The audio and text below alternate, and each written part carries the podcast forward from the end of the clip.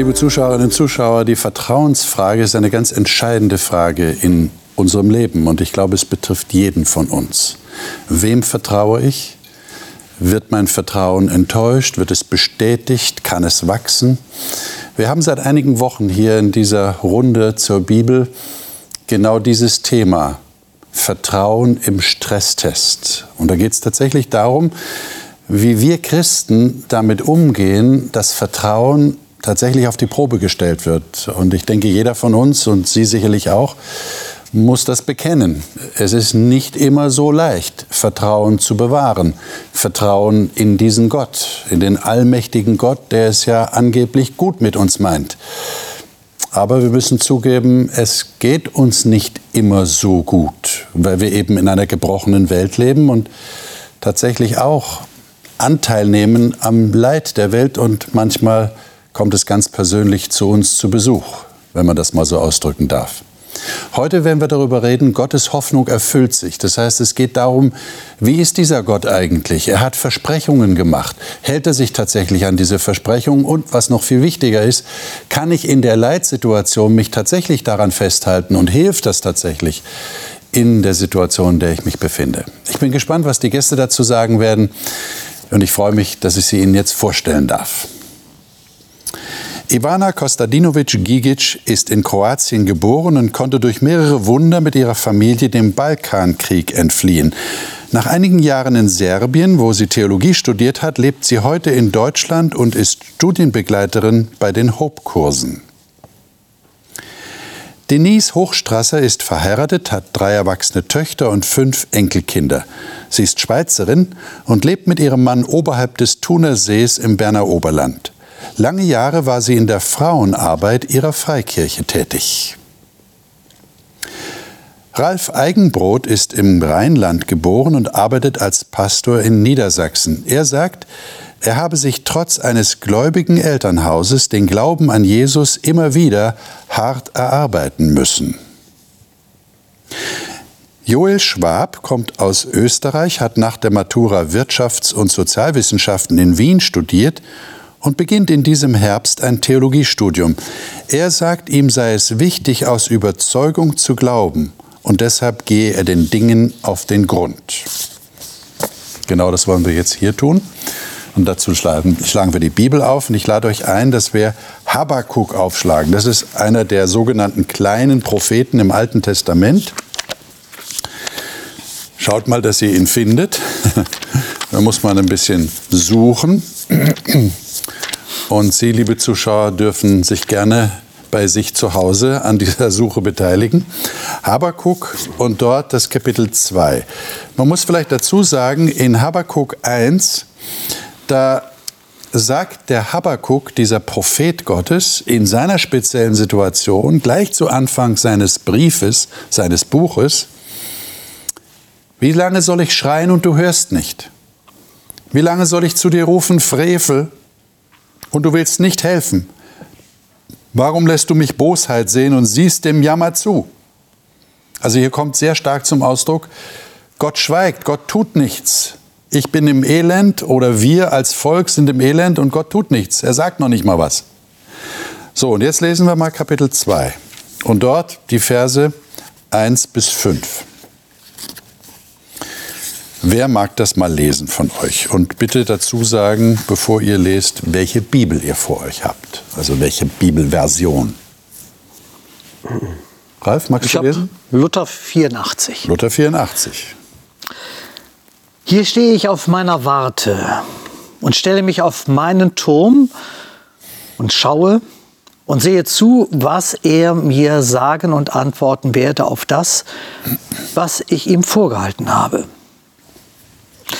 Der Herr aber antwortete mir und sprach, schreib auf, was du geschaut hast, deutlich auf eine Tafel, dass es lesen können, wer vorüberläuft.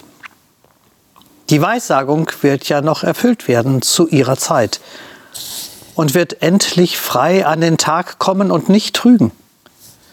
Wenn sie sich auch hinzieht, so harre ihrer. Sie wird gewiss kommen und nicht ausbleiben. Siehe, wer halsstarrig ist, Der wird keine Ruhe in seinem Herzen haben, der Gerechte aber wird durch seinen Glauben leben. So wird auch der treulose Tyrann keinen Erfolg haben, der stolze Mann nicht bleiben, der seinen Rachen aufsperrt, wie das Reich des Todes und ist wie der Tod, der nicht zu sättigen ist. Also der Tenor, den ich hier raushöre, ihr wahrscheinlich auch, ist, ähm, wenn du in Schwierigkeiten bist, dann sagt Gott zu dir, warte. Äh, wie geht's denn euch damit? Ich meine, äh, ich werde da so erinnert an Kindheit. Ja. Kinder sagt man auch, du musst einfach warten. Du kannst jetzt nicht sofort alles haben. Es wird kommen. Du wirst das kriegen. Und das Kind ist natürlich ungeduldig. Äh, wie geht es uns da als Erwachsene? Geben wir da dem lieben Gott einen gewissen Bonus, dass wir sagen, okay, okay Gott, ich, ich warte. Wie erlebt ihr das? Mich zerreißt das manchmal. Okay. Warten ist nie einfach. Egal, um was es geht. Es sei denn, wir erwarten etwas Schlechtes, etwas Schlimmes. Mhm. Aber warten ist nie einfach. Mhm. Aber würde euch jetzt dieses Wort hier weiterhelfen? Habt ihr das registriert? Da sagt er, die Vision, also schreibt die Vision auf, er bekommt dann eine Vision und die gilt erst für die, für die weitere Zeit, für die festgesetzte Zeit. Sie strebt auf das Ende hin und lügt nicht. Wenn sie sich verzögert, warte darauf, denn kommen wird sie. Sie wird nicht ausbleiben. Äh, wie, wie mache ich denn das dann in der Situation, dass ich mich darauf verlasse, dass das stimmt? Du sagst, es zerreißt dich. Es ist nicht einfach, oder? Ich finde, warten ist immer dann einfacher, wenn man eine gewisse Zeitangabe hat. Ja. In diesem Falle steht einfach, du kannst dich darauf verlassen, es wird irgendwann passieren. Ja. Aber wann wäre gut zu wissen. Ja.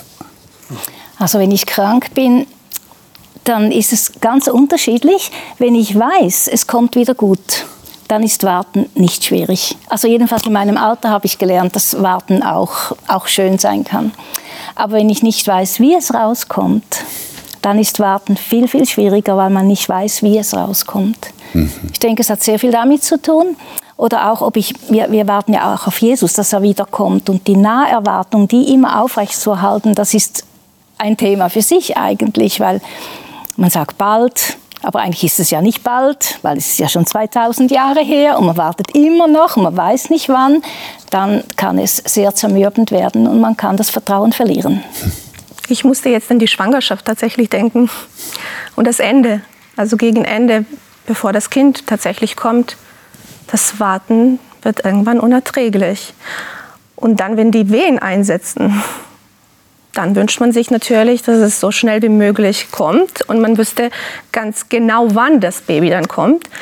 Und dann denkt man, ja, meine Mama oder meine Oma oder was weiß ich haben uns erzählt, ja, zwei Stunden, drei Stunden, dann ist es schon so weit oder so.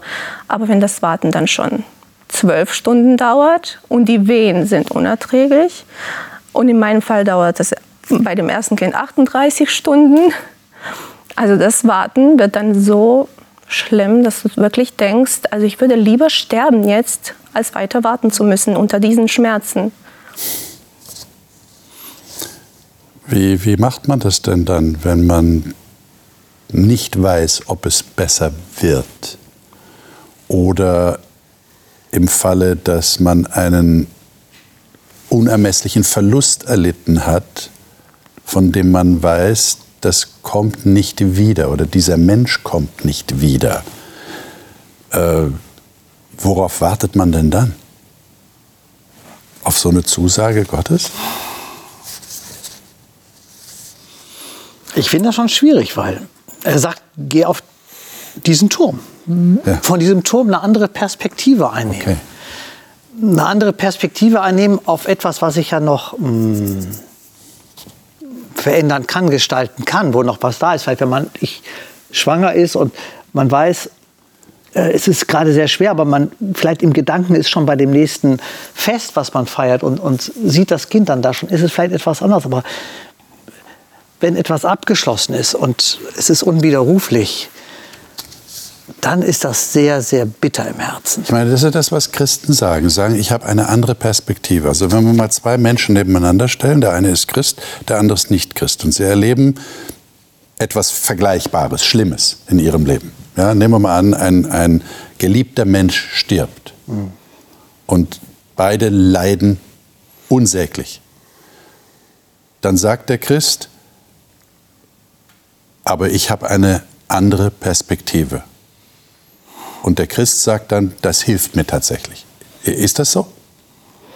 Also ich habe ja das eigentlich sehr nah erlebt.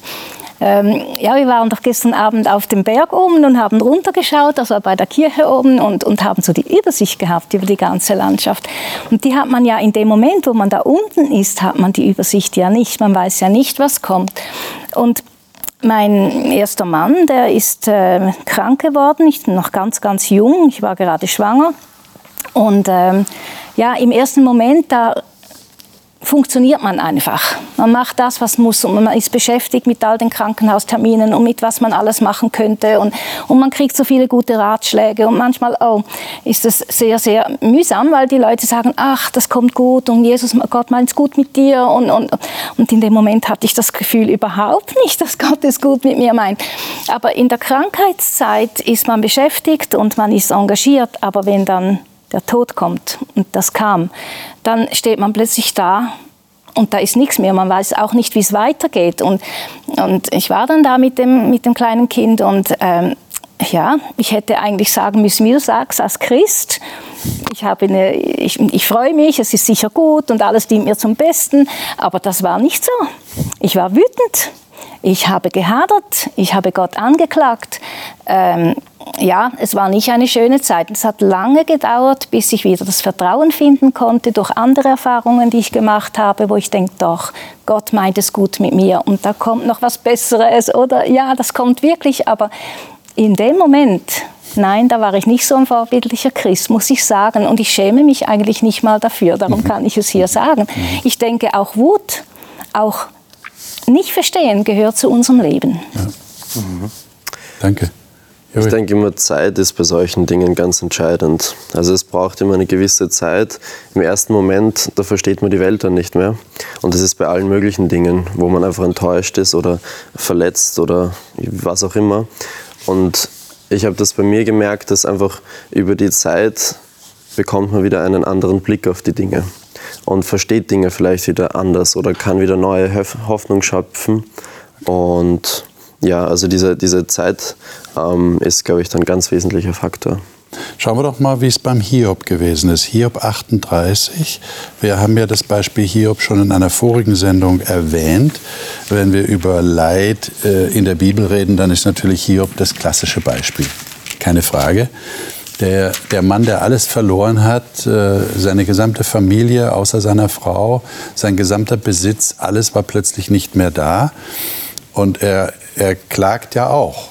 Also am Anfang sagt er noch, das hatten wir auch registriert in einer der Sendungen, äh, der Herr hat gegeben, der Herr hat genommen, der Name des Herrn sei gelobt. Aber dann ein paar Kapitel weiter kommt ja dann schon, ich verfluche den Tag meiner Geburt und er hinterfragt das Ganze und hadert auch mit Gott. Und dann in Kapitel 38 äh, lesen wir doch mal die ersten vier Verse. Leider haben wir nicht die Möglichkeit, jetzt das ganze Kapitel 38 zu lesen. Das wäre sehr, sehr wichtig, das zu lesen, aber zumindest die ersten vier Verse, dann haben wir eine, eine Ahnung davon, was Gott hier macht. Wer mag das mal lesen? Ich kann das lesen. Gerne. Ich habe Hoffnung für alle. Mhm. Dann aber redete Gott mit Hiob. Er antwortete ihm aus dem Sturm.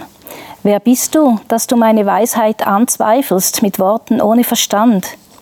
Tritt mir gegenüber wie ein Mann und gib mir die Antwort auf meine Fragen.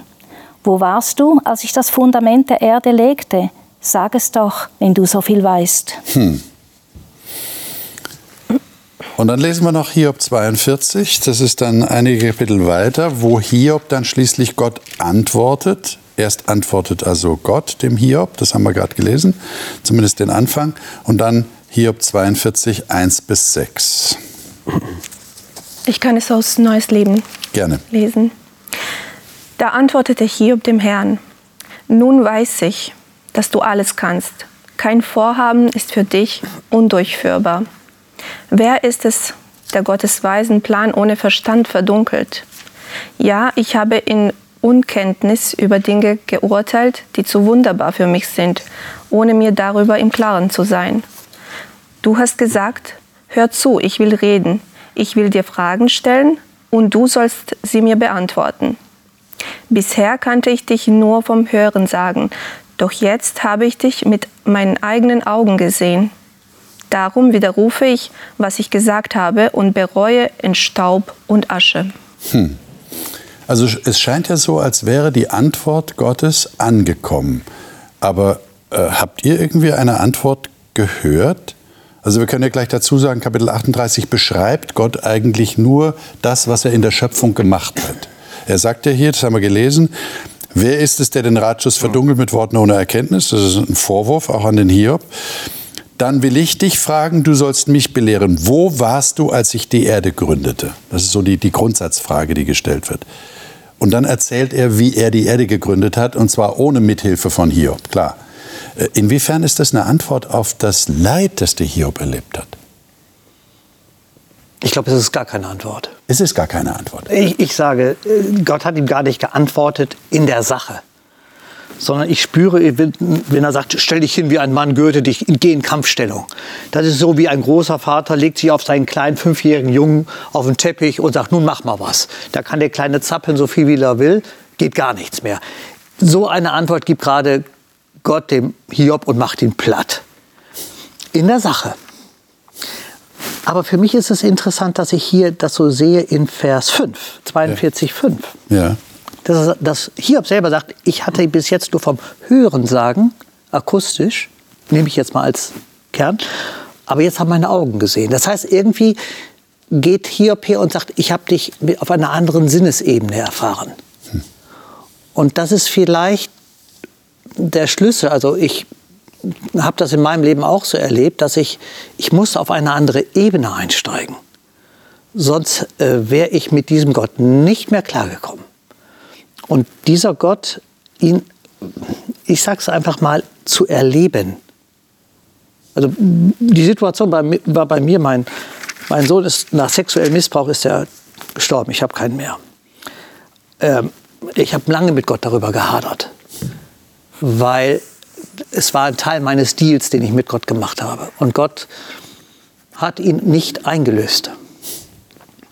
Und äh, das war, wo ich sage, Gott, dir kann man nicht vertrauen. Du hältst dich, dich nicht an den Deal, den wir zwei gemacht haben. Und ich weiß, wie ich mit Gott lange gerungen habe. Jahre. Und dann kam eine Begebenheit, ich war wirklich fix und alle. Und ich sitze an einem See, in einer ganz besonderen Situation. Und auf einmal spricht Gott zu mir, Winfried, als würdest du zu mir sprechen. Aus dem Nichts. Ich weiß noch, war ein Novembertag, ich sitze auf einem Felsen drumherum nur Nebel. Ich klagte Gott mein Leid und sagte, Gott, das ist nicht in Ordnung. Und dann kommt so eine Stimme aus dem Nichts. Sagt Ralf, schlag die Bibel auf. Ich hatte so eine kleine Bibel dabei. Schlag, sag ich, wo denn? Sagt die Stimme mir den Psalmtext, den ich aufschlagen sollte. Ich lese ihn einmal. Ich lese ihn beim zweiten Mal laut. Beim dritten Mal nochmal. Mir laufen die Tränen. Und ich spüre, mein Herz wird ruhig total ruhig. Und ich gucke hoch, es ist bei uns in Norddeutschland manchmal der Nebel, der steht wie eine Wand.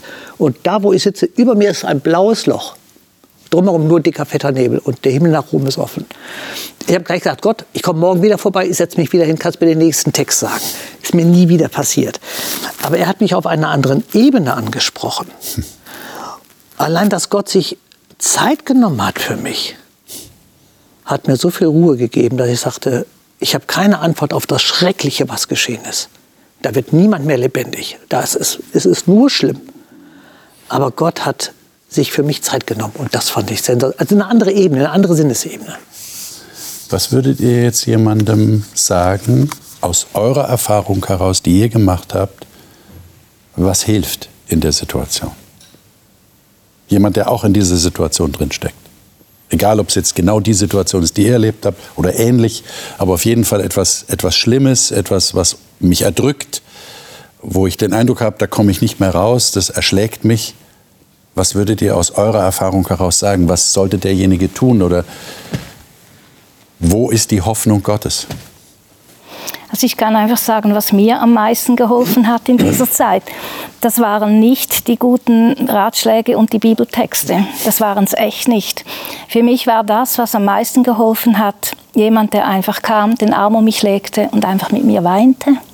Oder einfach schwieg mit mir und, oder einfach, dann kann man mal kurz das Leid erzählen und dann, gut, dann redet man wieder über etwas anderes, aber irgendwie nicht die ganze Zeit darüber reden. Manchmal ist Ablenkung auch gut, aber nur, wenn der andere bereit ist dazu. Ich denke manchmal ist Schweigen mehr als Reden. Okay. Oder wenn der andere sieht, wie ich mit einer Situation umgegangen bin, ohne dass ich das dem erzähle, dass er man redet ja auch, wenn man nichts sagt, oder? Wenn der andere merkt, wie ich früher mit irgendetwas umgegangen bin, dann fragt er vielleicht, was hast du gemacht? Und dann kann man schon etwas sagen. Aber ja, ich denke, Schweigen ist oft besser. Okay. Mhm. Aber bei Hiob und so, wenn ich jetzt so ein bisschen ähm, in der Bibel so diese Erfahrungen der Menschen, die wir da kennen, äh, lesen, mh, mm, ja, vielleicht ist das Schlimmste, was man machen kann, einfach den Rücken drehen und sich einfach zurückziehen. Ähm, ich finde, vielleicht ist die gute Lösung in diesem Fall, auch mit Gott zu streiten, ihm zu sagen, du bist nicht fair, das ist nicht in Ordnung, was mir hier passiert. Ja, ähm, ja einfach alles vor Gott bringen. Und auch wenn es scheint am Anfang, dass er nicht da ist, dass er nicht hört, dass er vielleicht vergessen hat, aber so, was ich auch bei euch jetzt so raushöre und was ich selber erlebt habe, er kommt. Er kommt irgendwann. Und äh, dann zeigt er sich auf einer neuen Ebene. Er wechselt die Perspektive und plötzlich macht alles Sinn. Plötzlich kann ich verstehen. Und wenn es auch nicht jetzt und hier Sinn macht, aber ich kann, ähm, die Hoffnung wird groß und ich kann auf etwas hoffen. Und das ändert schon einiges in uns.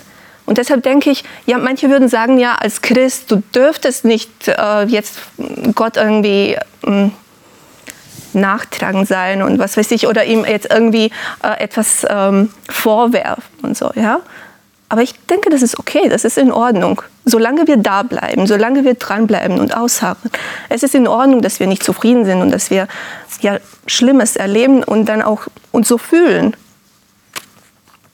Helfen irgendwann Du hast gesagt, am Anfang hilft es dir nicht oder hat es dir nicht geholfen, aber hilft es irgendwann, folgende Bibeltexte sich anzuschauen. Schauen wir mal Jesaja 41 und dann auch Jeremia 29. Aber erstmal Jesaja 41 und da ab Vers 10. Da sagt Gott, ich lese das mal kurz äh, auszugsweise, fürchte dich nicht, denn ich bin mit dir. Das ist übrigens ein Wort, das er an, an Israel richtet, an, an Jakob. Ja, der Prophet Jesaja im Auftrag Gottes redet hier zu dem Volk. Und er sagt, fürchte dich nicht, ich bin mit dir, habe keine Angst, denn ich bin dein Gott. Ich stärke dich, ja, ich helfe dir, ja, ich halte dich mit der Rechten meiner Gerechtigkeit. Und dann die Zusage, beschämt werden alle, die in Feindschaft gegen dich entbrannt sind und so weiter. Äh, und du wirst die Männer, die mit dir zanken, nicht mehr finden. Und dann in Vers 13, denn ich bin der Herr dein Gott, der deine Rechte ergreift, der zu dir spricht, fürchte dich nicht, ich, ich helfe dir. Ähm, ich helfe dir, Vers 14, spricht der Herr, dein Erlöser ist der Heilige Israels. Und dann würde ich sagen, lesen wir gleich mal in Jeremia 29. Ähm, und das geht von Vers 4 an bis Vers 14. Der Zeit halber werden wir das jetzt ein bisschen abkürzen. Äh, da heißt es hier in Vers 7, sucht den Frieden der Stadt, in die ich euch gefangen weggeführt habe, und betet für sie zum Herrn, denn in ihrem Frieden werdet ihr Frieden haben. Und dann, Ivana, würde ich dich bitten, lies doch mal die Verse 11 bis 14. Auch aus Neues Leben, denn ich weiß genau, welche Pläne ich für euch gefasst habe, spricht der Herr. Mein Plan ist, euch Heil zu geben und kein Leid. Ich gebe euch Zukunft und Hoffnung. Wenn ihr dann zu mir rufen werdet, will ich euch antworten. Wenn ihr zu mir betet, will ich euch erhören. Wenn ihr mich sucht, werdet ihr mich finden. Ja, wenn ihr ernsthaft mit ganzem Herzen nach mir verlangt, werde ich mich von euch finden lassen, spricht der Herr. Ich will euer Geschick wenden und euch aus allen Völkern und von allen Orten, wohin ich euch vertrieben habe, zusammenbringen, spricht der Herr. Ich will euch wieder dorthin zurückbringen, von wo ich euch fortgejagt habe. Hm. Also ich habe schon erwähnt, das ist ein Wort oder sind Worte, prophetische Worte, die an das Volk Israel gerichtet sind. Aber wir dürfen ja auch solche Worte für uns ganz persönlich nehmen. Jetzt würde mich der Prozess interessieren, den ihr bei euch festgestellt habt, wie ihr dahin kommt, dass solche Bibelworte tatsächlich euch Trost geben, dass ihr euch daran halten könnt und nicht sagt, naja, das war damals, das hat Gott die Israeliten gesagt, nicht die Propheten, aber was hat das mit mir zu tun in meiner Situation? Und ihr habt ja auch beschrieben, in der Situation selbst, da hätte euch ein anderer diese Texte zitieren können und ihr hättet gesagt, kann ich jetzt nichts mit anfangen, oder? Oder, oder wie, wie würdet ihr das sehen? Also bei mir ist es so, dass ich glaube, es ist auch gut, diese Verse vielleicht schon bevor irgendein Schicksalsschlag eintritt, äh, diese Verse schon davor gekannt zu haben. Weil in der Situation, man hadert dann in den ersten Momenten mit Gott und es vergeht einfach Zeit. Und dann sind es aber immer wieder diese Verheißungen, die mir plötzlich in den Kopf kommen, ähm, wo ich mich dann darauf berufen kann. Und das macht mich dann wieder ruhig. Mhm. Ich habe ja. Bitte. Ich habe für eine christliche Institution gearbeitet, als ich noch im Dienst war. Und da hatten wir am Morgen immer eine Morgenandacht oder ja, eine Betrachtung. Und mein Chef hat dann mal die Andacht gehabt und hat gesagt, hab keine Angst, das steht 365 Mal in der Bibel. Dann dachte ich, hm, einmal für jeden Tag. Und dann habe ich mir das zum Hobby ein bisschen gemacht, diese Texte zu suchen. Und mal steht, hab keine Angst, mal steht, sei unverzagt oder fürchte dich nicht. Aber ich habe angefangen, all die Verheißungen, also überhaupt Verheißungen, rot anzustreichen und das hab keine Angst dann noch gelb zu highlighten, so mit einem Leuchtstift. Und ich bin auf noch nicht ganz bei 300, irgendwie 278, glaube ich, habe ich gefunden, so in die Richtung. Und ich habe das schon so oft mit Gruppen, mit Frauengruppen oder mit Jugendgruppen oder so durchgearbeitet. Und das ist so spannend, wie oft das steht. Das ist natürlich nicht an mich gerichtet immer, aber ich kann es für mich beanspruchen. Und ich habe das dann sogar so gemacht, jetzt habe ich gerade nicht die Papierbibel bei mir, dass ich auch das unterstrichen habe und gehighlightet habe ich hier drin auch, aber in der Papierbibel habe ich unten rechts in der Ecke habe ich auch den roten Strich und das gelbe Highlight. Und wenn ich Angst habe. Und das passiert mir oft im Leben, dass ich Angst habe vor gewissen Sachen, dass ich nicht nur Respekt, sondern schon ein bisschen Angst habe. Dann nehme ich die Bibel und dann blättere ich die Ecke so wie im Film so durch, oder? Dann fächere ich so durch und das, dann sieht man das jedes Mal und dann lese ich die und, und das hilft mir, gerade was du sagst, dass man im Voraus eigentlich sich das schon macht, dass wenn diese so Situationen kommen, dass man sieht, hey, das ist genau für mich geschrieben und dann spricht es einem auch sehr direkt an. Das war mir schon oft eine große Hilfe. Mhm finde das jetzt hier in dieser Leidensdiskussion oder in der Belastungssituation, wenn ich das in mein Leben so hineintransportiere, so interessant, dass ähm, ich werde sie selber niemals Enkel haben können. Aber ich habe vor etlichen Jahren eine Kinder- und Jugendarbeit bei uns im Stadtteil angefangen. Und diese Kinder sind meine Herzensfreude. Die haben mich überrascht, jetzt vor kurzem zum ersten Mal mit einem Maibaum. Ich dachte, das gibt's nicht. Die haben mir in der Nacht einen Maibaum vors Haus gestellt und ich konnte meinen Augen nicht glauben. Jetzt war ich zu Corona krank, da haben sich da 30 Leute zu einem kleinen Filmchen gruppiert und äh, haben mir Mut gemacht, Ralf, äh, halt bei Corona durch, wir brauchen dich. Hat mir so gut getan. Äh, nicht im Trauer sich zu vergraben und sagen, oh, ich bin der Schlimmste, der Schwärzeste, der Dunkelste von allen Menschen, mir geht so schlecht sondern sich dem Leben hinzugeben, suche den Frieden. Der Friede, der da ist, mit anderen zu teilen. Und auf einmal wächst da was ganz Neues raus. Und das finde ich in meinem Leben in der Rückschau so großartig. Ich konnte mir das vor Jahren äh, nicht vorstellen. Und jetzt habe ich einen Stall von Kindern, die stehen morgen, also die stehen einmal in der Woche stehen die bei mir mehr oder weniger vor der Tür und sagen, komm Ralf, wir legen los. Und das ist sensationell. Hm. Und da erfüllt sich für mich einfach, dass Gott sagt, ich habe für euch was vor. Das eine ist schrecklich und das Schreckliche bleibt auch schrecklich. Aber ich habe trotzdem mit euch einen guten Weg. Hm. Da erfüllt sich dann Gottes Hoffnung. Ja. Ganz konkret. Ja. Ivana, du wolltest was sagen vorhin. Ja, Jeremia 29, 11 ist so ein Vers für mich, ähm, der, der, am lautesten spricht aus der Bibel, für mich persönlich. Okay. Vielleicht ähm, deshalb, weil ich den Vers davor nicht kannte, bevor das passiert ist, was ich euch jetzt kurz erzählen wollte. Nämlich war ich beim Theologiestudium schon und ähm, ich war in einer längeren Beziehung damals äh, in Belgrad und ähm, als die Beziehung dann zu Ende kam, ähm, es ging mir so schlecht, dass ich nicht mal, es war mir gar nicht bewusst, wo ich mich befinde. Und heute weiß ich noch nicht, wie ich von, der, von dem Punkt A auf den Punkt B kam. Auf jeden Fall bin ich 10, 15 Kilometer weiter gekommen. Ich weiß nicht wie. Ähm, und in einem Moment befand ich mich eigentlich in Lebensgefahr weil ich im Kopf einfach nicht mehr da war. Also ich war komplett vertieft in meine Gedanken und ich stand ähm, an einem Fels so richtig, ähm, der so steil runterging. Ich stand da und es war mir egal, ob ich leben werde oder nicht. Also die Emotionen haben mich richtig mitgenommen, weil wir hatten ja auch Hochzeit geplant und so weiter. Also es war ziemlich weit gekommen in der Beziehung und dann plötzlich stehst du da und nichts ist mehr so, wie es war und es kann auch nicht mehr so sein. Und ich fühlte, als ob ähm, ich einfach keinen festen Boden unter den, Händen, unter den Füßen hatte. Und in dem Moment, also ich musste dran denken, als ich jetzt deine Geschichte gehört habe, weil manche sagen, das hast du nicht wirklich gehört, das war in deinem Kopf. Aber ich hörte Gottes Stimme. Ich hörte seine Stimme und das war für mich so laut. Das war nicht so ein Flüstern, das war laut. Und es war auch eigentlich ein dunkler Tag und der Himmel wurde plötzlich blau an, an dieser einer Stelle und ich könnte so deutlich diesen Vers hören, den ich davor nicht auswendig kannte. Aber ich hörte jedes Wort davon.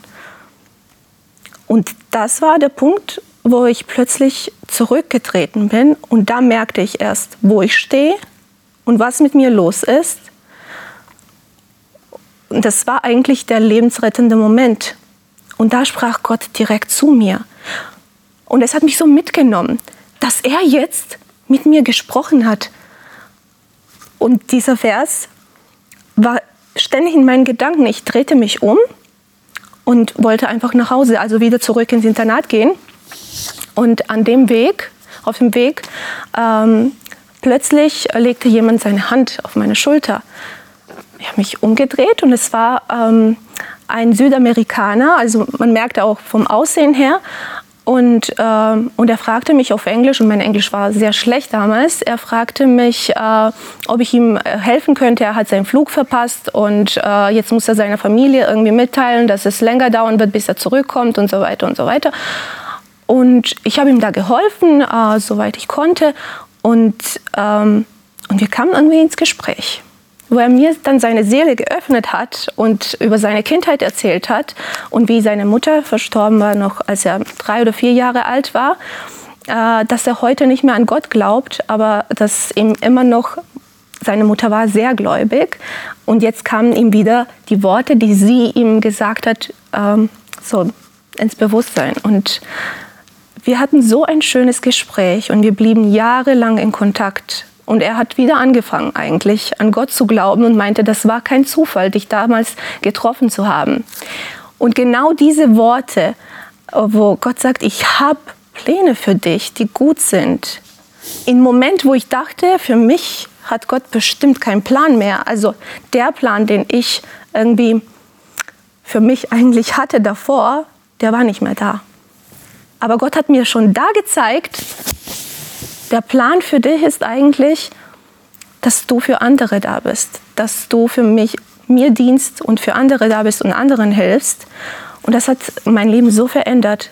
Ich kam verändert zurück ins Internat. Ich bin in einem Chaos losgegangen, aber ich kam zurück und es war mir sowas von egal, was jetzt mit dieser Beziehung ist, was, was mit allem in meinem Leben los ist. Ich wusste, Gott hat einen Plan und er hat schon angefangen, diesen Plan in meinem Leben zu erfüllen.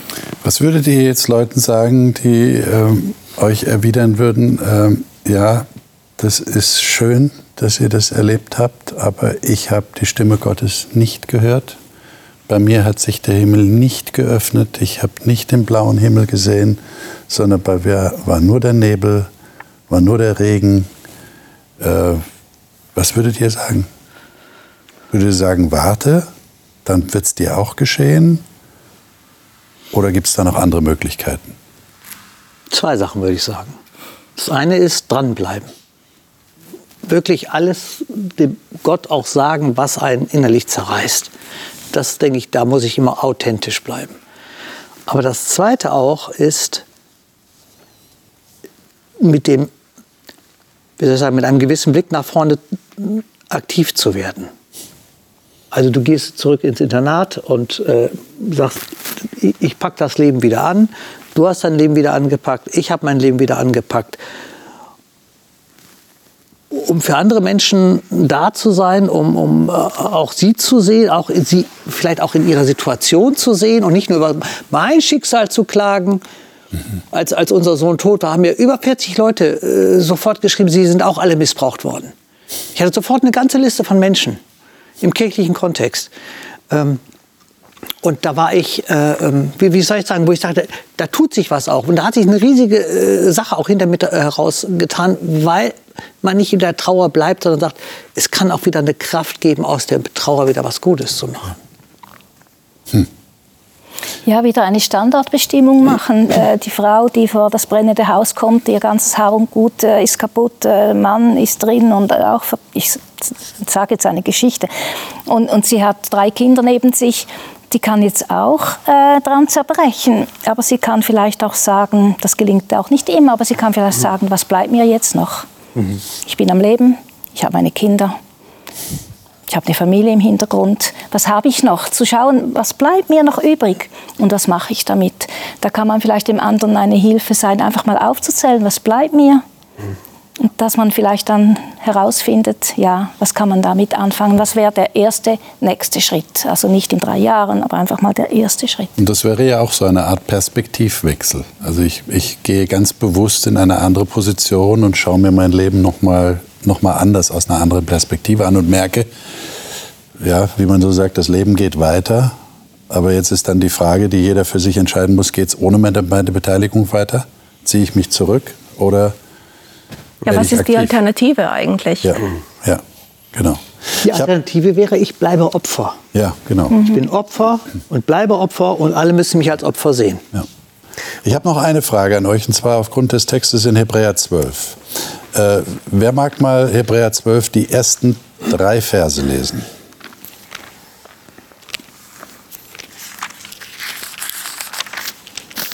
Äh, Joel, hast du es gerade? Ja, ich. Welche Bibel hast du vor dir? Neues Leben auch. Neues Leben auch. Ja, Hebräer. 12? 12, ja. 1 bis 3. Ja. Da wir von so vielen Zeugen umgeben sind, die ein Leben durch den Glauben geführt haben, wollen wir jede Last ablegen, die uns behindert, besonders die Sünde, in die wir uns so leicht verstricken. Wir wollen den Wettlauf bis zum Ende durchhalten, für den wir bestimmt sind. Dies tun wir, indem wir unsere Augen auf Jesus gerichtet halten, von dem unser Glaube von Anfang bis zum Ende abhängt. Er war bereit, den Tod der Schande am Kreuz zu sterben, weil er wusste, welche Freude ihn danach erwartete. Nun sitzt er an der rechten Seite von Gottes Thron im Himmel. Denkt an alles, was er durch die Menschen, die ihn anfeindeten, ertragen hat, damit ihr nicht müde werdet und aufgebt. Hier sind zwei Bilder, die verwendet werden. Das eine ist, ich bin in einem Wettlauf. Ich laufe mit Ausdauer in diesem Wettlauf. Und das andere ist, ich habe ein Ziel vor Augen. Ich, ich schaue auf Jesus. Könnt ihr das irgendwie mal ins praktische Leben übertragen, was das bedeutet? Mit der Bitte um kurze Antworten, weil unsere Sendezeit ist fast zu Ende. Ich glaube, dieses Durchhalten ist ganz entscheidend. Ähm, Es gibt so diese, in Englisch klingt es ein bisschen besser, das Leben ist nicht ein Sprint, sondern es ist ein Marathon. Und da oft wollen wir die Dinge ganz schnell erledigt haben und manche Dinge brauchen einfach Zeit und diese Zeit muss man ihnen auch geben. Ich denke vor allem bei solchen Schicksalsschlägen, das braucht einfach ähm, und das kann man sich da vor Augen führen. Ja. Und ich glaube auch, das Leben zu erklären als ein süßes Leben, das ist eine Lüge. Das Leben muss eben auch erarbeitet werden und das fällt einem nicht so einfach plumps in den Schoß und ich bin nur in Watte ge gewickelt. Und der Hebräerbrief greift ja davor eben auch auf Leute zurück, die gesteinigt, zersägt, durch Schwert getötet und, und, und alles sind. Ähm, ja, das Leben ist äh, auch hart, aber es gibt einen anderen Blick auf, wie er hier sagt, Aufsehen, Blickwechsel, Aufsehen auf Jesus. Ist das ein Vertrösten aufs Jenseits? Es wird mal besser werden, ja? Jesus kommt ja wieder. Ist, ist es das? Oder ihr sagt, nein, das, das gilt schon hier, das, das trifft schon hier eure Lebenssituation und, und macht es besser? Also für mich ist Aufsehen auf Jesus wirklich dieses, was Jesus selber gelitten hat. Okay. Jesus am Kreuz okay. hängt nackig kein Künstler traut sich, Jesus nackend am Kreuz darzustellen. Der kriegt immer noch ein Tuch umgebunden. In Wirklichkeit war er nackt. Ähm, brutal missbraucht. Genau. Entwürdigt. Entwürdigt, total. Nichts mehr, gar keine Menschenwürde, nichts mehr da. Da gucke ich hin und sage, okay, du hast es auch durchgemacht. Liebe Zuschauerinnen und Zuschauer, wie geht es Ihnen damit? Ähm Gottes Hoffnung erfüllt sich. Das war unser Thema. Und wir haben einige Texte gelesen, aber vor allem haben wir von den Gästen aus ihren persönlichen Erlebnissen, ihren Erfahrungen gehört, wie sie mit schwerem Leid umgegangen sind. Und die Frage, die muss sich ja jeder selber stellen. Und wir haben auch gehört, vielleicht nicht erst in der prekären Situation stellen, sondern schon vorher die Frage stellen, äh, wie ist das mit diesem Gott? Äh, vermittelt er mir wirklich Hoffnung? Trägt diese Hoffnung dann tatsächlich auch in der Situation, die unerträglich erscheint? Klar, man kann sich nicht auf alle Eventualitäten und auf großes Leid vorbereiten. Es trifft einen dann irgendwann. Und doch, das habe ich auch rausgehört bei meinen Gästen hier, wenn eine, eine gewisse Basis da ist, eine Grundlage da ist, auf die ich aufbauen kann, dann ist das eine große Hilfe und dann, dann kommt ein Perspektivwechsel zustande, der tatsächlich diese Hoffnung vermittelt, die Gott anbietet. Wir werden das nächste Mal über Gott reden. Wir reden eigentlich die ganze Zeit über ihn, oder? Haben Sie das gemerkt? Wir reden über Gott und, und welche Beziehung wir zu ihm haben. Und, und er ist der ferne Gott, der weit weg ist, der sich sogar verborgen hält, sagt die Bibel. Aber dann ist er der ganz nahe Gott, der uns so nahe kommt, wie man nur jemandem nahe kommen kann. Über diese Spannung wollen wir das nächste Mal reden. Ich hoffe, Sie sind dann wieder dabei. Ich wünsche Ihnen Gottes Segen für Ihr persönliches Bibelstudium und freue mich, wenn Sie dann wieder zumindest bei sich zu Hause mitdenken und mitdiskutieren. Alles Gute Ihnen.